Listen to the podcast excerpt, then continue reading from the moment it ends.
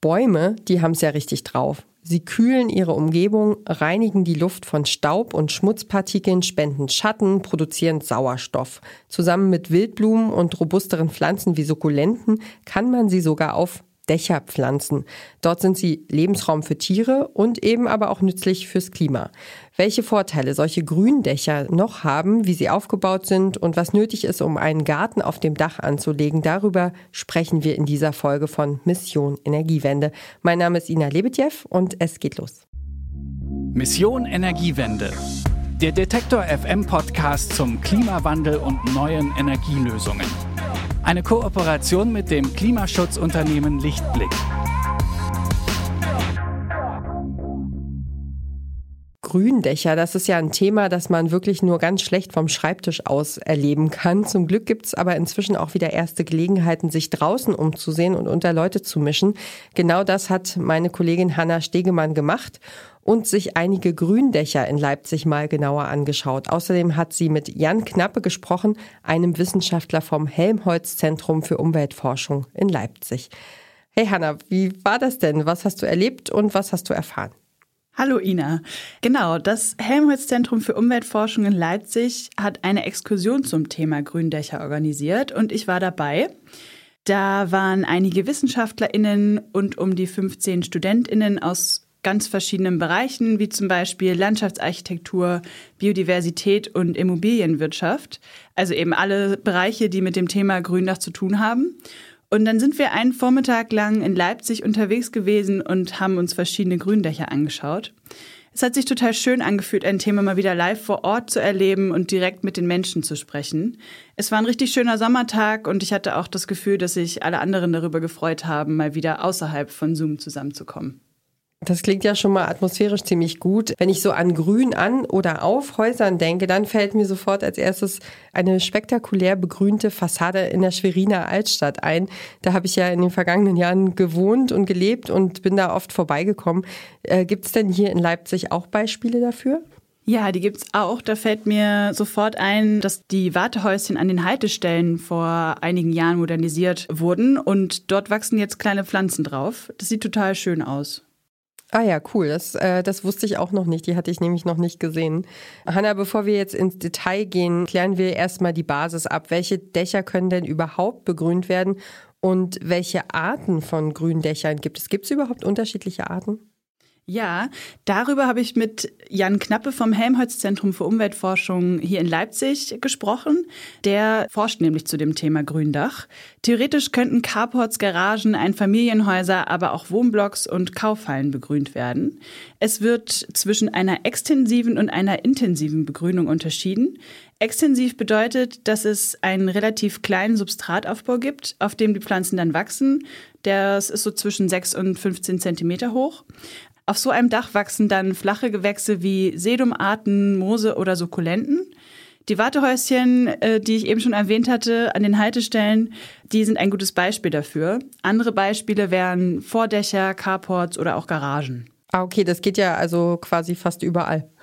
genau. Solche Dächer, die sind mir auch schon häufiger aufgefallen, die sind teilweise auch ein richtiger Hingucker. Ne? Ähm, ich habe vor kurzem auch tatsächlich mal einen Kaninchenstall bewundert, der so hübsch bepflanzt war. Extensiv begrünte Dächer sind dann sicher auch irgendwie leichter zu handhaben in der Pflege, oder? Mhm. Also da muss man wirklich nicht so viel machen. Die Pflanzen sind sehr resistent. Ab und zu sollte man dennoch schauen, ob sich Pflanzen breit machen, die man dort nicht haben möchte. Ja, und Jan Knappe hat mir auch erzählt, dass die Dächer regelmäßig gedüngt werden sollten, sonst sehen sie schnell mal rotbräunlich anstatt grün aus. Ah, okay, das ist ja dann nicht so zielführend. Du hast ja noch von der zweiten Art des Gründachs erzählt, dem intensiv begrünten Dach. Was genau ist das denn? Also intensiv begrünte Dächer können richtige Dachgärten sein, die dann auch betreten und wie ein klassischer Garten genutzt werden können. Dort kann Rasen, aber auch Größeres wie zum Beispiel Hecken, Sträucher und teilweise sogar Bäume wachsen.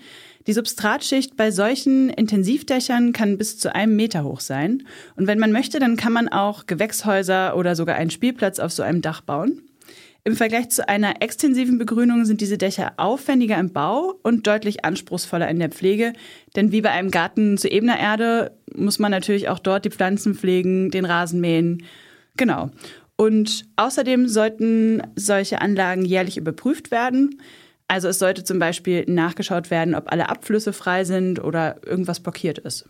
Ja, also dann sind solche Dachgärten ja im Grunde so ähnlich pflegeintensiv wie, wie ein richtiger gewöhnlicher Garten. Ähm, ich stelle mir das ganz spannend vor, mit dem Rasenmäher auf dem Dach unterwegs zu sein. das stimmt. Und was ich auch sehr spannend finde, am Helmholtz-Zentrum für Umweltforschung gibt es ein Forschungsdach, wo verschiedene Gründächer untersucht werden. Unter anderem die beiden Typen, die wir gerade besprochen haben, wo die Pflanzen auf einer Substratschicht wachsen. Es gibt dort aber auch noch einen anderen Dachtyp, der bis jetzt noch nicht so weit verbreitet ist, nämlich das Sumpfpflanzendach. Eine Substratschicht gibt es da nicht. Die Pflanzen werden direkt in eine Wasserfläche reingepflanzt. So ein Sumpfdach hat erstmal einen erhöhten Wasserbedarf, was aber auch wieder heißt, dass ich durch diese Verdunstung vielleicht einen besseren Kühleffekt bekomme. Und gerade für das darunterliegende, äh, für die darunterliegende Etage kann das eben dann doch im Sommer ein merklicher Temperaturunterschied sein. Das ist aber auch eine der Forschungsfragen, wie bekommt man diesen Kühleffekt in das Haus darunter. Und was dann viele Leute eben abschreckt, ist dieser erhöhte Bewässerungsbedarf, aber auch ein vielleicht erhöhter Pflegeaufwand. Also man muss dann mit dem Dach natürlich ein bisschen äh, mehr arbeiten, weil man da viel dichtere Bepflanzung hat. Ein Sumpf auf dem Dach, das, das äh, klingt erstmal auf jeden Fall ein bisschen skurril, aber auch sehr aufregend. Kannst du denn sagen, an welchem Punkt äh, die Forscherinnen und Forscher gerade stehen oder was ihnen eventuell Kopfzerbrechen bereitet? Na ja, also ein Problem ist wahrscheinlich, dass Gründächer tatsächlich eher erst in der Masse einen wirklichen Effekt haben. Also es wird hier in Leipzig zum Beispiel ein neues Viertel gebaut, der Eutritscher Freiladebahnhof und dort sollen mehrere tausend Apartments entstehen. Da wäre es natürlich für die Forschung super spannend und für die Menschen in der Stadt toll und sinnvoll, großflächig mit solchen Gründächern zu arbeiten. Da sind im Moment Stadt, WissenschaftlerInnen und InvestorInnen am Diskutieren und Verhandeln darüber, inwiefern das eben machbar ist. Weil der Mehrwert von besserem Klima für die Menschen, die dann da später wohnen werden, der muss ja von irgendjemandem bezahlt werden. Und das ist dann schon ein Knackpunkt in der Debatte, denn InvestorInnen wollen ja nicht aus reiner Nächstenliebe Geld in die Hand nehmen, sondern eben auch einen Nutzen für sich selbst daraus ziehen. Allerdings, wenn bestimmte Voraussetzungen erfüllt sind, dann fördert hier in unserem Beispiel die Stadt Leipzig solche zukunftsweisenden Projekte mit. Okay, so, so ein Dachgarten ist ja wahrscheinlich vor allem in der Stadt wirklich eine gute Möglichkeit, um versiegelte, bebaute Flächen auszugleichen durch die Nachverdichtung, also dadurch, dass immer mehr leerstehende Flächen in der Stadt für den Bau von Gebäuden verwendet werden, geht ja auch immer mehr Grünfläche, freie Erde sozusagen auch verloren. Und wenn es sonst dann keine Fläche am Haus gibt, um sich einen Garten anzulegen, ist es natürlich super, wenn das Dach dafür genutzt werden kann. Zeit im Grün zu verbringen, das äh, belegen sehr viele Studien, ist ja auch einfach gut für die Psyche. Und welche Vorteile hat so ein Gründach noch? Da gibt's noch einige. Gründächer erhöhen zum Beispiel die Biodiversität. Also Insekten fühlen sich dort wohl und Vögel finden Nistmöglichkeiten. Dann gibt es auf dem Dach natürlich die Pflanzen, die dort eingepflanzt wurden, aber auch die, die sich dort ansiedeln. Jan Knappe hat mir erklärt, dass es aber auch noch weitere Vorteile gibt. Wir haben eine ganz vielfältige Möglichkeiten, wie so ein Gründach eingebunden werden kann in so ein Gesamtkonzept der, der Stadt natürlich. Das fängt an mit natürlich dem Wasserrückhalt, also das ist ganz wichtig. Das wird natürlich auch im Zuge des Klimawandels immer, immer wichtiger, dass wir mitunter sehr lange Trockenperioden haben im Sommer, aber dann vielleicht auch viel stärkere Starkregenevents. Und da kann ich ein Gründach so designen, dass es eben Wasser zurückhält im Starkregen, aber vielleicht auch, wenn ich auch eine Bewässerung mitunter vorsehe, dann auch äh, diese Trockenperioden eben überdauern kann. Dann sehr eng mit dem Wasser verbunden ist so eine Verdunstungsleistung der Bepflanzung. Das hängt dann wieder davon ab, welche Pflanzen ich auf dem Gründach einsetze. Und damit durch diese Verdunstung kann ein gewisser Kühleffekt erzeugt werden. Ja, der Kühlungseffekt hängt natürlich vom Typ des Gründaches ab. Je dicker die Substratschicht und je dichter das Wurzelwerk, desto höher ist dann auch der Kühlungseffekt. Und auf die Frage, ob Gründächer ihren Teil dazu beitragen können, den Klimawandel zu stoppen, hat Jan Knappe mir Folgendes geantwortet. Achtung, er spricht hier gleich von sogenannten Jetstreams. Das sind Starkwindbänder, die im Grunde um den ganzen Erdball wehen.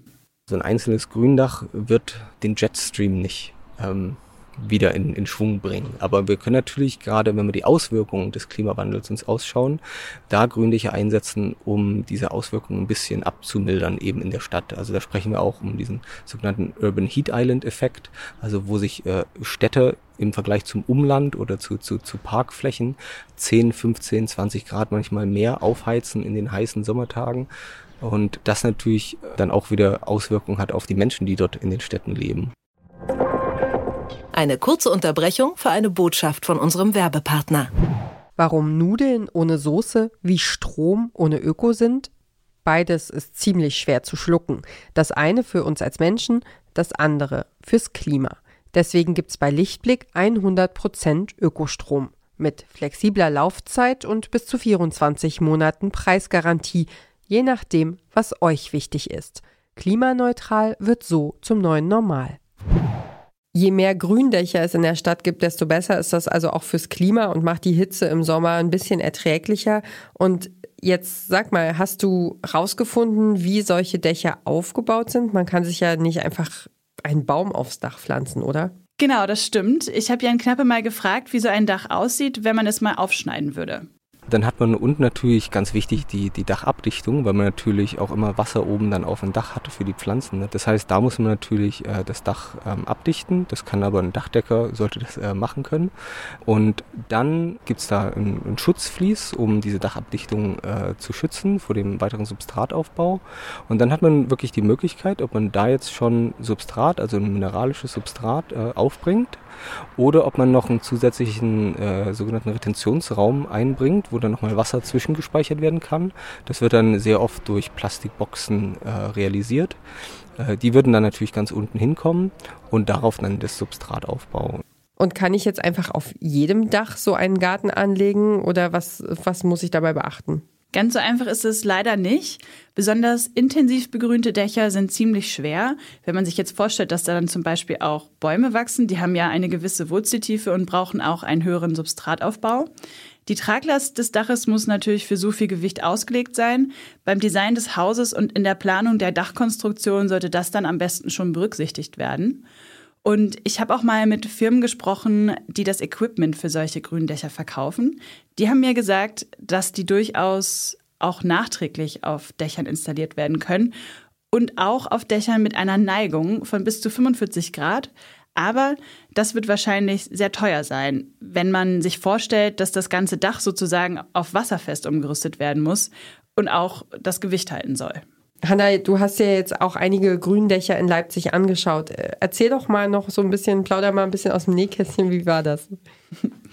Was ich sehr spannend fand, äh, das erste Gründach, das wir uns angeschaut haben, wirkt auf den ersten Blick wie eine ganz normale Wiese, denn es ist das Dach von der Tiefgarage der Naumannschen Brauerei, welche heute ein Wohnquartier ist und somit ebenerdig. Auf diesem Dach wächst Rasen, aber auch Sträucher und Bäume. Es handelt sich also um eine Intensivbegrünung. Da die Tiefgarage ebenerdig ist, können die Bäume sogar eine Höhe von bis zu 15 Metern erreichen. Auf einem Dach in luftigen Höhen sind so große Bäume natürlich etwas schwieriger, da der Wind dort anders wirkt. Und noch etwas ist besonders an diesem Dach. Es ist ein Retentionsdach. Das bedeutet, dass es nicht nur eine Drainageschicht gibt, wie Jan Knappe ja eben erzählt hat, die Wasser aufsaugt. Es gibt auch noch weitere Steuräume im Dach, wo Wasser langfristig gespeichert werden kann. Ach, das klingt auf jeden Fall spannend. Das entlastet wahrscheinlich auch die Kanalisation, wenn das Wasser auf dem Dach bleibt und dort genutzt wird und gespeichert wird, oder? Ja, genau. Und wie lange hält so ein Gründach dann eigentlich? Also, und was kostet sowas vielleicht auch? Hast du da was rausgefunden? Mhm. Auch darüber habe ich mit Jan Knappe gesprochen und er hat mir erzählt, dass für ein extensives Dach circa 30 bis 40 Euro pro Quadratmeter eingeplant werden sollten. Für ein Intensivdach zahlt man allerdings schon zwischen 100 und 200 Euro, beziehungsweise nach oben gibt es da eigentlich keine Grenze. Denn die Preise, so habe ich es gehört, gelten eher für die Unterkonstruktion als für das fertige Gründach mit Einpflanzen. Auf der anderen Seite haben die, die sich so ein Gründach leisten können, dann wahrscheinlich auch lange was davon, sagt Jan Knappe. Laut Hersteller wird es geplant bis zu 50 Jahre, was ungefähr das Doppelte ist zu einer normalen Dachabdichtung. Der Hauptgrund dafür ist eigentlich, dass man durch diesen zusätzlichen Substrataufbau weniger Sonnenlicht auf die Dachabdichtung bekommt. Das heißt, die UV-Strahlen, die dann nach und nach eben auch so ein Dach oder die Dachabdichtung zersetzen, jetzt nicht unbedingt die, die Ziegel auf dem Dach, aber vielleicht die Plastikdrainage oder sowas, das muss dann häufiger erneuert werden in einem traditionellen Dach als in einem Gründach. Dass so ein Gründach gleich doppelt so lange hält wie, eine, wie ein klassisches Dach, ist natürlich auch ein großer Pluspunkt. Hanna, du hast dir ja noch ein zweites Gründach in Leipzig angeschaut. Was war das denn für eins? Genau, das war das Gründach der Kita Thasius von Rahn Education in Leipzig. Da spielen die Kinder nämlich oben auf dem Dach. Natürlich ist das Ganze gut eingezäunt und kindersicher gestaltet. Es gibt ein auf dem Dach verankertes Klettergerüst, Rasenflächen und alles, was es auch in anderen Kitas so auf dem Spielplatz gibt. Und Konstanze Borg, die Leiterin der Kindertagesstätte, hat mir erzählt, wie es sich so anfühlt, mit so einem Dachgarten zu arbeiten. Die Kinder haben die Möglichkeit, auf zwei Dachterrassen sich auszubreiten. Wir gehen nicht in die Breite. Viele Kitas haben ja wunderschöne Gärten noch hinten dran. Das ist in der Stadt halt nicht möglich. Also nutzen wir das auf die Dächer optimal. Das ist halt wirklich was ganz anderes. Damit äh, zeichnet man natürlich auch eine Kita aus und unsere Kinder sind auch wahnsinnig stolz, wenn die dann mit zwei Jahren erst das erste Mal auf die Dachterrasse dürfen, weil sie endlich die Treppen erklimmen können. Wir haben ja die Nachbarkita, die super gern immer hochgucken und sagen, oh, wir wollen da auch mal hoch. Und wir tauschen dann aus und dann dürfen dann auch die Nachbarkitas mal hoch. Also es ist schon ein Erlebnis. Ja, jetzt äh, neigen wir uns hier schon dem Ende zu. Was nimmst du denn mit aus deiner Recherche? Was hast du so gelernt auf deinem Weg über die grünen Dächer? Also ich finde es schon wirklich toll, was alles so auf dem Dach gehen kann und was man da alles bauen kann. Aber man muss eben auch die Kohle dafür haben. Und ich habe schon ein bisschen das Gefühl, dass ich nicht ganz so dahinter gekommen bin, wie teuer so ein Gründachvorhaben dann aktuell tatsächlich ist. Und ich denke auf jeden Fall, dass wenn da noch ein paar Jahre lang Forschungsarbeit geleistet und reingesteckt wird, dass man dann irgendwann in Zukunft auch Gründächer entwerfen kann, die sich mehr Leute leisten können. Meine Kollegin Hanna Stegemann ist mit Studentinnen und Studenten aufs grüne Dach gestiegen und hat sich zum Thema umgehört und umgeschaut. Vielen Dank für deine Recherche. Sehr gerne. Und das war's für heute mit Mission Energiewende. Wir freuen uns, wenn ihr unseren Podcast abonniert und uns Fragen schickt gerne, Kommentare oder Themen, über die wir mal berichten sollten, dann einfach per Mail an klima.detektor.fm.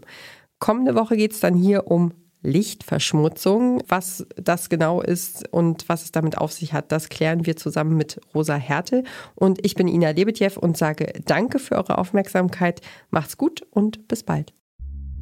Mission Energiewende. Der Detektor FM Podcast zum Klimawandel und neuen Energielösungen. Eine Kooperation mit dem Klimaschutzunternehmen Lichtblick.